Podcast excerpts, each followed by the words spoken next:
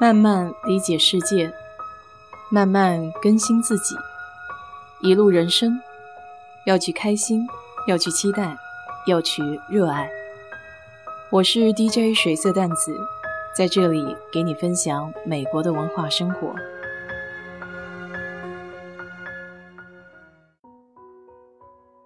记得准备出国那阵子，由于时间比较紧，东西都来不及买。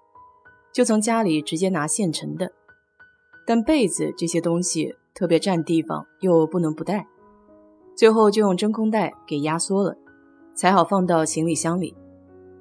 后来到了美国，才发现不少东西都有的卖，也没有什么必要啥啥都带着。这两天我准备给自己床上用品添置点新的样式。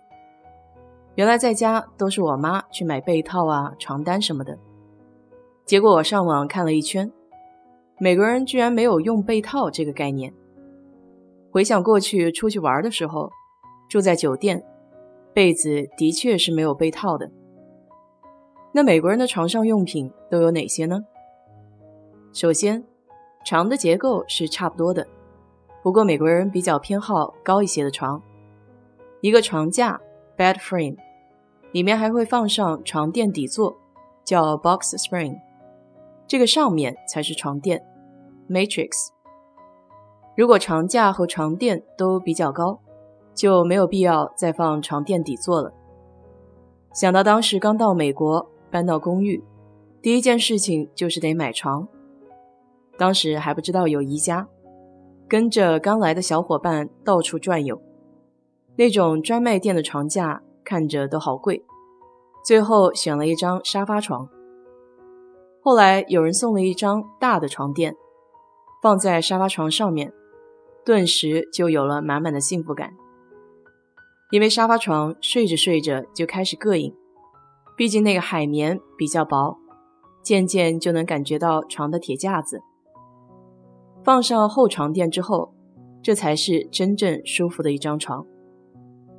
这床垫也有很多分类，从厚度到硬度，还有的床垫有一层冬暖夏凉的胶质体，也是很讲究的。家里这张床垫是从达拉斯到休斯顿，这也跟着我好多年了，所以一张床垫贵一点也情有可原。不少人搬家不想搬床垫，有的都免费送了。为了让床更加好看。盖住床垫底座那一块儿，这里就有了一种叫床裙边的东西，bed skirt。我本来也想买的，这样的床底的空间还可以放些东西，用这个床裙边遮住。结果一看我的床架，根本就没法用床裙边，因为床尾有竖着的铁架子。床垫的上面一般都会罩上一层防水的套子，叫 matrix protector。以前房子出租，那家有小朋友在床上尿尿了，幸好我有这个套子隔了一层，否则整个床垫都得扔。在防水套上会再罩一层床笠，这里叫 fitted sheet。长方形的套子有松紧带，可以牢牢地绷在床垫的外面，不会移位。如果觉得床垫太硬，还可以在上面加一层软和的。叫 Matrix Top，这样不仅保护了床垫，还可以改善软硬度。前面提到的冬暖夏凉的那层，也可以是单独在床垫之外自己加上去的。这层之上铺的就很像国内的床单了，但是它俩的用途会稍许不一样。这里叫 Flat Sheet，没有松紧带，就一块面积可以盖过整个床垫的长方形布料。美国人一般用它来隔开被子，所以才会出现美国没有被套这一现象。因为他们天天睡在这一层下面，所以只用洗这一层。床单上面就是被子了，中国人统称为被子，但在美国还有很多细分，比如 comforter 就是厚被子，只不过这个背面是不能拆洗的，要洗就得一股脑的塞进洗衣机里。Quilt 就是薄被子，像空调被的那种，背面样式有点像拼接的图案。最近不是很流行 quilted 包吗？就是那种细缝衔接、鼓鼓囊囊的包面。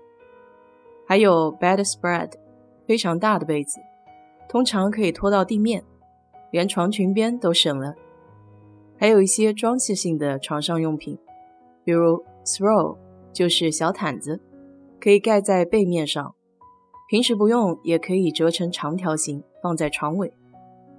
枕头套也有不同的术语，pillowcase 是那种在侧边开口的长方形枕套，pillow sham 是开口在后面带有飞边的样式。美国人一般不用枕巾，所以超市常见的床上用品套装。有完整的 comforter set，除了枕头以外的所有床上用品，包含了床笠、床单、床裙边、枕头套和厚被子。而 she set 床单套装就不会带被子了。如果你想在美国买被套换的话，可以去宜家，他家倒是有不少被套可以选。